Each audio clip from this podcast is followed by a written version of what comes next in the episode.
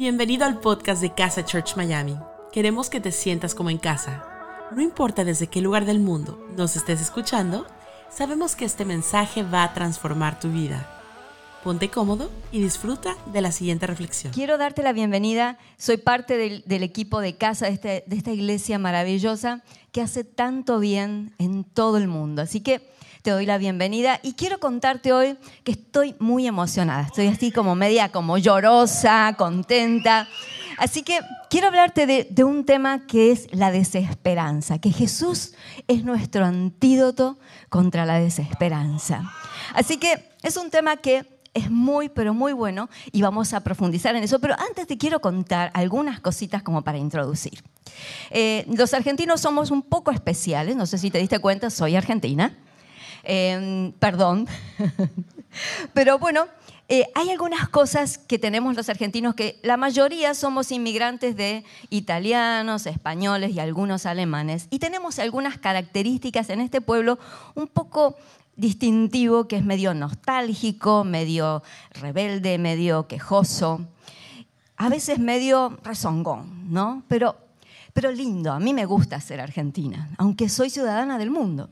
Pero quiero contarte una caricatura que nació más o menos en el año 62-63 con alguien que se llamó Quino, que fue un caricaturista buenísimo, y que es la imagen de Mafalda. Así que vamos a reírnos un poquito con Mafalda. Y aquí la tenemos, esa eh, muchachita con ojos grandes, saltones y con ese cabello negro bien abundante, con sus amigos que eran eh, Manolito, Felipe y Susanita, que cada uno de ellos tenía una característica bien especial. Después tenemos ahí su familia, no sé si está ahí, bueno, ahí está su mamá y su papá, y aparece Libertad y Guille, que era su hermanito.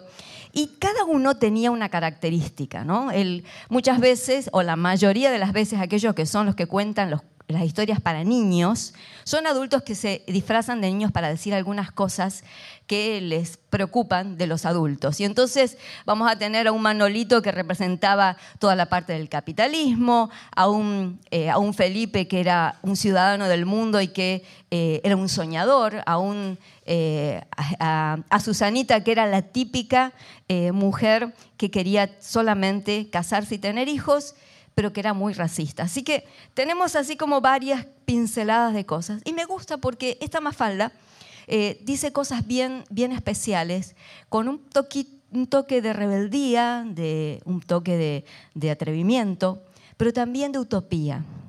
Y a veces muestra un mundo medio desesperanzado, pero te quiero contar algunas cosas con algunas imágenes de ella que me gustaron traértelas. Y dice, por ejemplo, cuesta juntar ánimos para bajar al mundo, ¿no? Cuando está por bajarse de la cama. Hay otra por allí que habla, dice, hizo el llamado al Papa, un nuevo llamado a la paz. Pensá que era el 62-63 que empezó, así que por eso hay una radio, no hay una televisión, ni hay un iPad, nada. Y le dio ocupada como siempre, ¿no? Dice Mafalda. Y lo último dice, en esta vida, la esperanza y los kilos es lo último que se pierde. Así que quiero que nos quedemos con esta, con esta última. En esta, en esta vida, la esperanza es lo último que se pierde. Y de esto vamos a hablar, de esta desesperanza y de, este, de esta llamita de esperanza que queda ahí prendida en nuestro corazón y que es lo último que se pierde. Y vamos a ver cómo poder encenderla. Así que yo quiero que me acompañes en la lectura de la Biblia que se encuentra en Lucas, capítulo 8, de los versículos 40 al 48, y que podamos eh, leerla. Dice así este pasaje bíblico. Allí, ella se le acercó, no, no, no, ahí arriba. Cuando Jesús regresó, la multitud se alegró de verlo, pues todos estaban esperándolo. En esto llegó un hombre llamado Jairo, que era un jefe de la sinagoga. Arrojándose a los pies de Jesús, le suplicaba que fuera a su casa, porque su única hija, de unos 12 años, se estaba muriendo. Postrándose a los pies de Jesús, le rogaba que entrase en su casa. Jesús se puso en camino y las multitudes le apretujaban. Había entre la gente una mujer que hacía 12 años que padecía de hemorragias, sin que nadie pudiera sanarla. Que había gastado en médicos todo cuanto tenía y por ninguno había podido ser curada.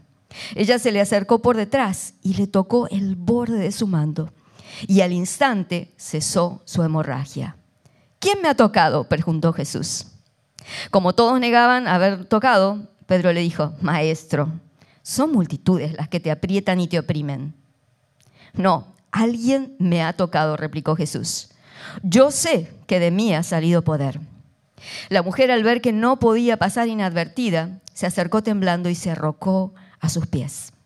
En presencia de toda la gente, contó por qué lo había tocado y cómo había sido sanada al instante. Hija, tu fe te ha sanado, le dijo Jesús. Vete en paz. Amén. Gracias Señor por tu palabra. Señor, que, que a través de, de tu palabra tú me uses para poder ser un instrumento para que nuestra esperanza se encienda y los milagros ocurran. En el nombre de Jesús. Amén. Y amén.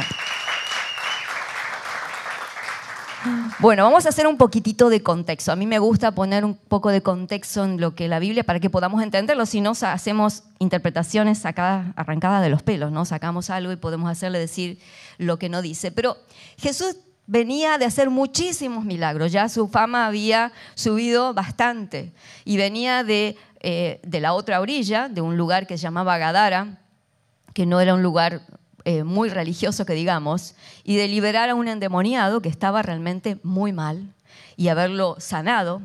Pero también en el, en el transcurso del viaje había detenido una tormenta. Así que los discípulos estaban así como un poco asombrados viendo que este maestro tenía características muy especiales y decían, bueno, ¿quién es este? Que aún la tormenta y los vientos le hacen caso. Así que él, venía con esta popularidad, en, alza. Y la multitud, vamos a ver que había como tres tipos de personas. En la multitud había una, una gran multitud que estaba feliz, enfervorizada, porque este era de su lugar, porque estaban en Galilea y él había transcurrido toda su niñez en Galilea, así que dijeron, este es uno de los nuestros. Cuando uno este, tiene a alguien que es famoso o exitoso en su ciudad, uno dice, bueno, uno se, agranda como si, como si uno fuera, ¿no? Es la misma persona. Pero uno, ellos estaban orgullosos de Jesús y estaban diciendo, bueno, contentos, enfervorizados. Inclusive dice allí que la multitud lo, apretaba, lo apretujaba.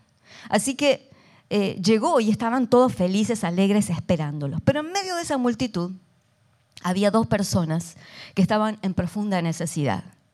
Una era una persona muy rica, muy influyente, que era Jairo, y otra era una persona muy pobre, que ni siquiera se nos dice el nombre, solamente dice que era una mujer que sufría hemorragias.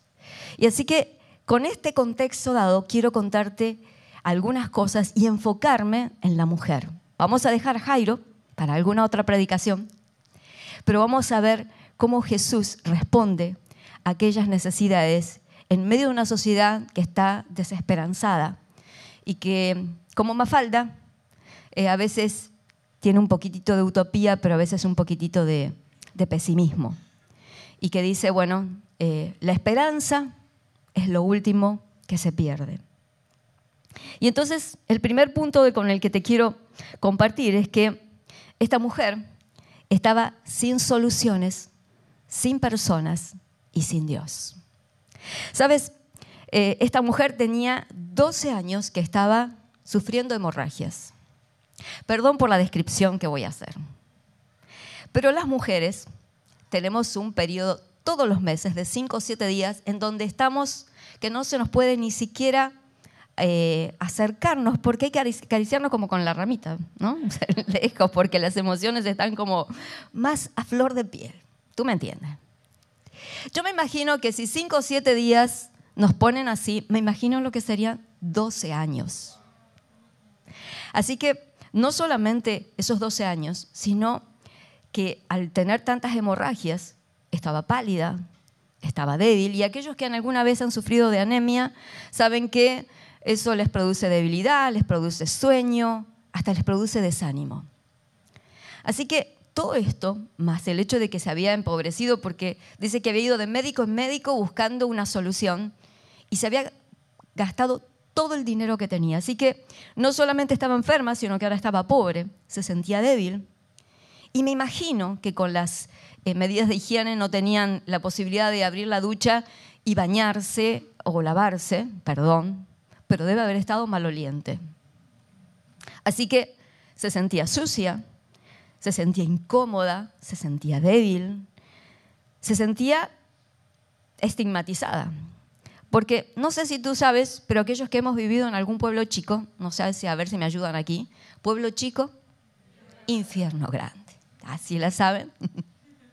Así que me imagino que ella debe haber sido la enferma.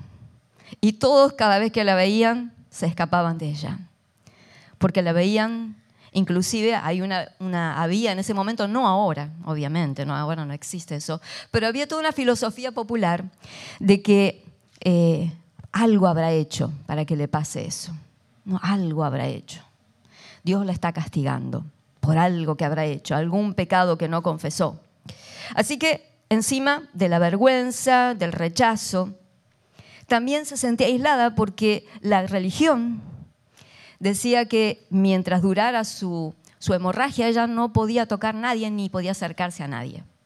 Y está bien, cinco o siete días tiene una medida de higiene, pero 12 años te aíslan del mundo. No podía tocar. Si tenía esposo, no podía ni siquiera acercarse. Si tenía hijos, no podía ni acariciarlos, ni cuidarlos. No podía hacer nada porque decía la, Biblia y las escrituras decían que ella era inmunda y que todo lo que tocaba lo contaminaba. Así que estaba lejos de las personas y lejos de Dios, porque eso también la hacía sentir como, bueno, Dios, para Dios soy inmunda, soy contaminada. Así que era una mujer que había perdido sus esperanzas, ¿no? O sea, se sentía marcada, se sentía avergonzada, se sentía eh, atemorizada, aislada, criticada, juzgada. Quizás tú te sientes así. Y todos en algún momento estamos, hemos estado en una situación en donde nos hemos sentido aislados de Dios y de las personas, aún estando en medio de personas. Quizás tú me puedes entender. Quizás lo estás pasando hoy. Quizás alguien te juzga y dice, bueno, por algo será que le está pasando esto. Hace unos años atrás eh, teníamos eh, un, matrimonio de pastores muy amigos que tenían una hija preciosa. Y mm, de muy jovencita ella adquirió cáncer. Al mes de casada le descubrieron un cáncer. Y no faltó quien bien intencionadamente se le acercó al hospital y le dijo, debes tener algún pecado no confesado, porque por algo te habrá pasado esto. Y entonces encima de sentirse golpeada por la enfermedad, se sentía golpeada por otro que la juzgaba y que no la entendía.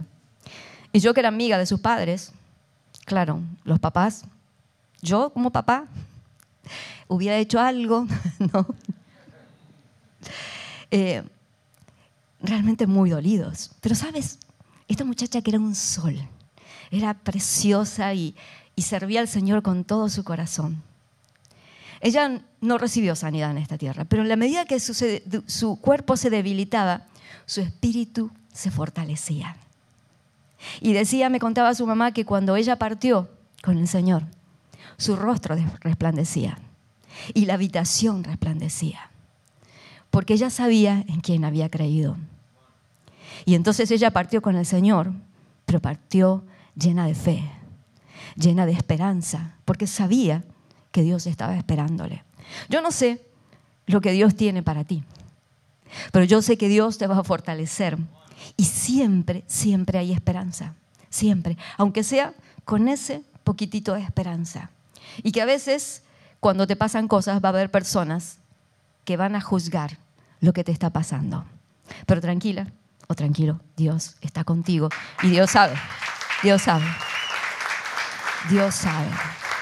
Lo segundo, lo segundo que vemos es que esta mujer que había perdido esperanza entre los médicos oyó hablar de Jesús y su esperanza se encendió. Y hoy quiero que realmente tu esperanza se encienda como se encendió en esta mujer. Y entonces cuando escuchó que Jesús estaba, se quiso acercar Pero claro, eh, ella no podía hacerlo en la forma pública. Así que con mucho cuidado se metió entre la multitud, una multitud que apretaba y oprimía a Jesús.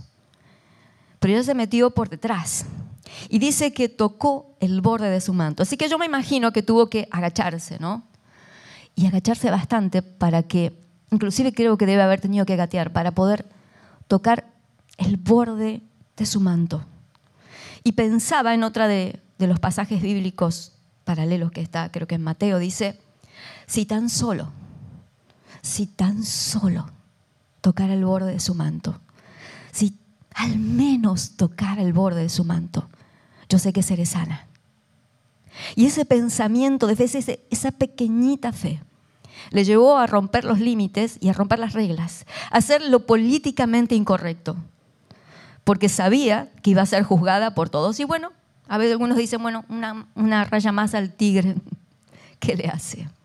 Ya había perdido todo, pero tenía una, una llamita de esperanza y que con ese poquitito de esperanza, ella se acercó a escondidas. Y sabes, aprovechó la distracción, porque cuando llegó Jairo, que era un jefe religioso y que era alguien muy importante, todo toda, me imagino que la multitud se abrió para darle paso a este jefe religioso que de repente tenía todo y se tiró a los pies de Jesús a decirle, por favor, Señor, ven a mi casa y sana a mi hija, mi única hija de 12 años, que está agonizando. Así que ella aprovechó la oportunidad de que la multitud enfervorizada y alegre porque estaba Jesús, porque era la novedad. Estaba mirando a, a este Jairo, que era un principal religioso y que seguramente criticaban y decían, bueno, por algo le estará pasando, ¿no? Pero mientras ellos estaban allí, ella aprovechó, como el carterista, a ir por detrás y a sacarle un milagro a Jesús, con una fe, con un poquitito de fe como dice la canción, con un poquitito de tu amor, con un poquitito de fe. Ella se animó a hacer lo que no podía hacer. Pero sabes, no podemos acercarnos a Jesús sin que Jesús no se dé cuenta, porque Él conoce nuestros corazones. Y Él enseguida, inmediatamente dijo, ¿quién me ha tocado? Y me imagino los discípulos, porque parece que parecía como que Él era un divo quisquilloso que no quería que nadie le tocara. Me lo imagino, Pedro, pero Señor, Jesús, todo el mundo te aprieta.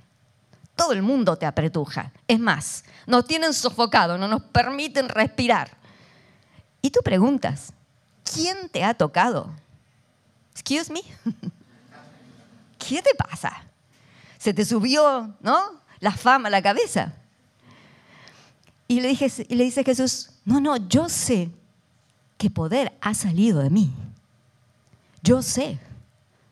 Y entonces esta mujer que estaba escondida, de repente se postró a los pies de Jesús, asustada, porque iba a ser reprendida en público. Ella no podía hacer eso, porque ella contaminaba a Jesús, y si contaminaba a Jesús, Jesús se tenía que aislar para purificarse y no podía ir a la hija de Jairo a sanar. No podía sanar a nadie más. Así que ella se sentía avergonzada y llena de miedo se postró a los pies de Jesús. Y mira lo que le dijo Jesús. Y cuando lo leí, lo volví a leer después, no sé, por décima vez. Me puse a llorar. Le dice, hija, tu fe te ha sanado. ¿Cómo le llamó? Hija. Hasta hace unos segundos era la inmunda hace unos dos segundos era la enferma, la pobre, la rechazada, la maloliente. Pero Jesús le llamó hija. Yo me imagino la mirada de Jesús, porque ella quería, ni siquiera se atrevía a pedirle un milagro a Jesús mirándole a los ojos. No fue como los demás a decirle, Señor, sáname. Ella ni siquiera se animó a hacerlo porque no se sentía digna. Pero por detrás, agachada, tocó el borde de su manto, ni siquiera tocó su pierna, tocó su ropa y al instante, dice la Biblia, que fue sanada. Y Jesús le dice, hija, tu fe te ha sanado. Ven paz, no tengas miedo. Así que ese poquitito de fe y ese poquitito de valor que la empujó hizo que pasara de ser una mujer enferma a ser una mujer sana. Que pasara de ser rechazada a ser aceptada. Si tan solo hoy tienes un poquitito de fe, Dios puede hacer un milagro en tu vida. No importa si no te sientes digno o digna, no importa si, si no te sientes lo suficiente como para pararte delante de Jesús y decir, bueno, Él tiene cosas más importantes. Tiene a este hombre que es importante, que es rico.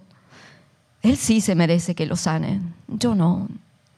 Él sí se merece que resuelva su problema de adicción, de, de su crisis familiar. Yo no, yo no. Pero Dios te dice, hijo, hija, tu fe te ha sanado. Y hace unos días, eh, otra hija de pastores, porque Ezequiel tiene amigos, pero yo, dada la edad, tengo hijas de amigos. Y mm, eh, esta hija de otros pastores amigos eh, me escribió algo por mi cumpleaños, hace poquito cumpleaños, y entonces quiero leerte lo que ella me escribió, que realmente me, llenó de emoción y me, me gustó. Así que te, permíteme leértelo. Dice así, ¿sabes? Hace poco compartíamos en una reunión un trocito de la vida de Job. Job es un personaje bíblico que sufrió mucho. Sin duda, además de ser estremecedor, lo impactante es saber que adoró a Dios a pesar de estar postrado en el suelo de dolor, pero con una convicción tan testaruda que lo mantuvo fiel, fiel y que renovó su espíritu y sus vivencias con Dios de una manera diferente como nunca antes. Lo impactante realmente no fue la terrible circunstancia, sino la convicción posterior de él y de cómo Dios restauró su vida.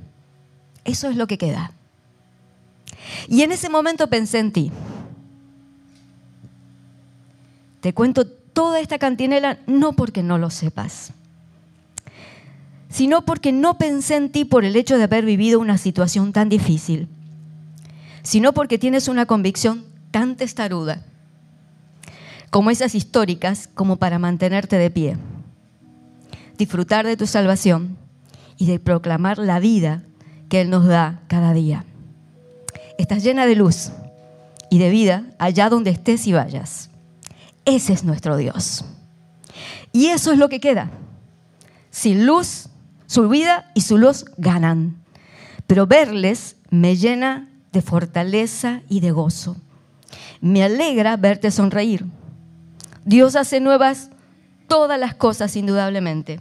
Ese es el Dios que me dieron a ustedes a conocer. Ese es el Dios que veo cada vez que te veo. Wow. Me quedé en shock, porque a veces siento que el saco me queda muy grande. Pero sabes, tienes razón, tengo una fe testaruda. Y mm, con ese poquito de fe, como tenía esta mujer, cada vez que me caigo me vuelvo a levantar. Y me caigo y me vuelvo a levantar. Y me caigo y me vuelvo a levantar. Soy testaruda. Soy testaruda y me aferro a la vida. Porque creo que Dios tiene muchas más cosas para mí. Pero sabes, no es porque yo sea alguien especial, ni porque yo sea la niña mimada, aunque creo que sí lo soy. Pero creo que Dios tiene preferidos a todos, a cada uno de nosotros y nos ama con un amor inmenso. Somos irresistibles para Dios. Somos irresistibles porque Él no puede dejar de amarnos. Y Él nos levanta del piso y nos dice, hijo, hija, tu fe te ha salvado. Esa fe que se aferra de ese poquitito de esperanza. Porque la esperanza es lo único, lo último que se pierde. Porque sabes que tienes fe en un Dios todopoderoso maravilloso, Y este Jesús que decía, ¿quién me ha tocado? ¿Quién me ha tocado? No la condenó por su enfermedad, no la rechazó por estar incontaminada. No le dijo, eres una imprudente, una atrevida, te saco la sanidad, no te la mereces. Hoy pensaba, menos mal que la salvación es por gracia, por regalo de Dios. Si no, viviría asustada que la pierdo a cada rato. Pero qué lindo que nuestro Dios nos ama de tal manera que no solamente es capaz de, de salvarnos, sino de sanarnos y de sacarnos de situaciones difíciles una y otra vez, y otra vez, y otra vez. Y hay alguien que me gusta leer las historias de, de personas comunes como tú y como yo, que Dios usó muchísimo. Y me maravillo. Hay, hay unos libros que se llaman Los Generales de Dios. Y entonces encuentro historias de gente que era muy normal, como tú y como yo, y que Dios usó impresionantemente. Y hay una mujer que se llamó Catherine Kuhlman, que ella era una mujer alta, mucho más alta que yo, muy flaca, ni siquiera era bonita. Y además se casó con alguien sin saber que se enamoró de alguien que estaba casado. Así que se sintió, luego se divorció y realmente se sintió horrible. Pero sabes, ella tenía una fe tan fuerte con el Señor, una fe testaruda. Y cada vez que comenzaba los servicios de ella, ella decía una frase que hoy te quiero regalar.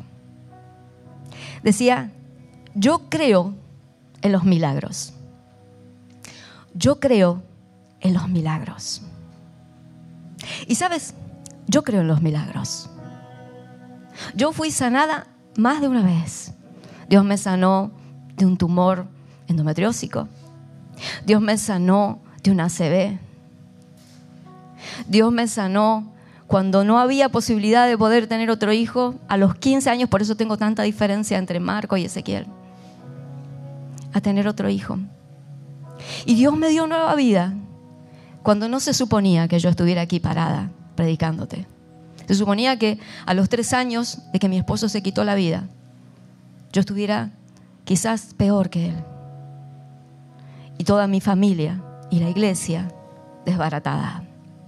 Pero por alguna razón que no entiendo, pero que me maravilla de Dios, Dios sigue levantándome una y otra vez.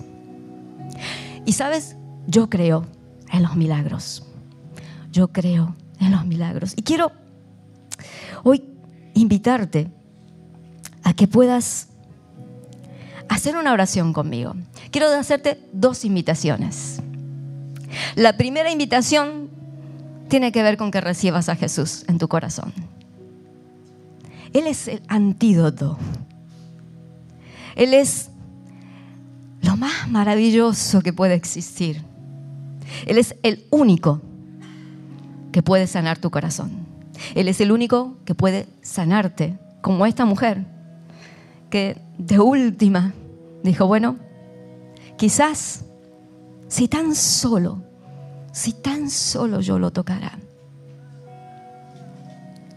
tú me sanarías, Señor. Ella se animó a hacer algo por una pequeña fe. Pero yo te invito a que primero te enfoques en quién vas a tener fe en Jesús. Así que yo quiero invitarte a que en esta mañana o en esta tarde o cuando estés escuchando este mensaje, recibas a Jesús en tu corazón y hagas esta oración que vamos a hacer ahora. Pero yo te invito a que lo hagas, que escribas si estás mirándonos desde tu casa, en el chat, escribas, Jesús, yo te recibo en mi corazón. Jesús, yo te recibo en mi corazón. Y si estás aquí, hagas esta decisión que te aseguro va a cambiar tu vida. Te aseguro. Y esto lo firmo. Pero no lo firmo yo, lo firma Dios. Dios va a cambiar tu vida. Así que yo te invito a que conmigo, los que están aquí, y tú desde tu casa, digamos, Jesús, te recibo en mi corazón. Recibo tu perdón. en el nombre de Jesús. Amén y amén.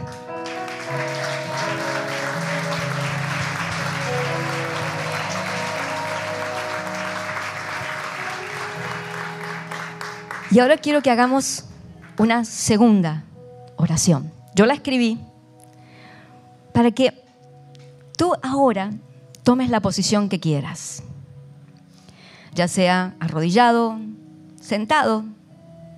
Porque sabes, esta mujer que se llamó Katherine Kuhlman y que no te lo dije, pero en este libro decían que era la mujer que creía en los milagros. Me encantó que el título fuera Una mujer que creía en los milagros. Dice que mientras ella predicaba, la gente se sanaba. No es que ella iba poniéndole la mano en la frente y sanando, orando, o había largas líneas. No, no. Dios se paseaba por el lugar y iba sanando. Y en estos días yo le pedí al Señor que Dios te sanara, que hiciera lo mismo, sin necesidad de que nadie te pueda poner una mano para que tú recibas sanidad, sin necesidad que como, como esta mujer que tenía hemorragias durante 12 años se acercó por detrás de Jesús. Ni siquiera Jesús la miró y le dijo, sé sana. No, no, o sea, ella sintió en su corazón. Dijo, Señor, si tan solo, si tan solo me pudiera acercar y tocarlo. Y yo quiero invitarte a que hoy pongas, te pongas de la, de la manera que tú quieras. Los que están aquí, arrodillados, sentados, y si estás en tu casa, hasta puedes hacer postrarte. Depende de la desesperación que tienes. A veces me he postrado en el piso, panza abajo, diciéndole Jesús, ayúdame. Y Dios escucha el corazón, porque las multitudes lo apretaban, dice, lo oprimían. No solamente lo apretaban, sino que lo oprimían. No lo dejaban respirar. A las multitudes no le interesaba mucho el mensaje de Jesús, ¿sabes? Para ellos era la novedad y estaban orgullosos de que Jesús fuera Galileo como ellos. Pero no les interesaba a Jesús ni el mensaje. Así que lo apretaban y lo oprimían. Le querían arrancar un, un milagro porque se sentían merecedores. Pero la mujer y aún Jairo se postraron y con mucha humildad y con mucho quebrantamiento se acercaron a Él como su única esperanza o su última esperanza, diciendo, Señor, sáname. Así que yo te invito a que hoy puedas ponerte en la posición que quieras y pongas en tu corazón, en tu mente, este pensamiento. Yo no sé cuál es la situación que estés viviendo. Quizás sea una depresión, Quizás te sientas rechazado aunque estés lleno, rodeado de gente. Quizás tu matrimonio, tu hogar sea un caos. Quizás su hijo se alejó y, y te duele tenerlo lejos o estar enojado o con tu mamá o con tu papá. O tienes un problema de trabajo. Yo no sé cuál sea la situación, pero Dios sí la sabe. Y yo te invito a que puedas tocar a Jesús en oración y que le digas y que pienses en tu mente si tan solo, si tan solo pudiera tocar, aunque sea el borde de su manto, yo sé que sería sano, que sería libre, que sería libre de esa depresión, de esa adicción, de eso que me duele, de eso que me enferma. Y yo espero, como le pedí al Señor, que tú hoy recibas liberación, que tú recibas lo que esperas, ese hijo que esperas, esa sanidad que esperas. Porque para Dios no hay acepción de personas. Él sanó a Jairo, que tenía un montón de dinero y que era muy religioso y muy importante. Y esta mujer que ni siquiera sabemos su nombre, que solo sabemos su enfermedad. Él amó a los dos. Y amó a esta mujer simple. Y la sacó una y otra vez. Así que si lo hizo conmigo, ¿por qué no lo va a hacer contigo? Así que yo te invito a que leas conmigo, sin más preámbulos, esta oración, pero que la leas con fe, diciendo, Señor, si tan solo, si tan solo. Así que vamos a leerla. Y le invito a ustedes que están aquí en el auditorio que la lean conmigo, con voz fuerte y con fe. Señor, creo en tus milagros. Tú eres mi antídoto ante la desesperanza, ante la enfermedad, ante la soledad, ante la depresión, ante el rechazo, ante la imposibilidad que lo que estoy viviendo cambie. Tú eres mi antídoto. Por eso me acerco hoy a ti en debilidad. Si tan solo, si tan solo pudiera tocarte, yo sé que tú me sanarías y liberarías de lo que estoy viviendo. Creo que tú tienes poder para sacarme de esto que estoy viviendo y darme paz. Yo creo en tus milagros, Señor. Espíritu Santo, sáname, libérame, lléname, cúbreme. En el nombre de Jesús. Amén y amén. Gracias por habernos acompañado en esta enseñanza de Casa Church Miami. Esperamos que haya sido de mucha ayuda. Te invitamos a que lo compartas en tus redes sociales y que nos dejes tus comentarios. Para más información de nuestras actividades o para conocer más de nuestra iglesia, puedes ingresar en casachurch.miami y seguirnos en nuestras redes sociales. Antes de despedirnos queremos declarar bendición sobre tu vida. Que el Señor te bendiga y te guarde que haga resplandecer su rostro sobre ti, que tenga de ti y de nosotros misericordia, y que ponga en tu vida paz.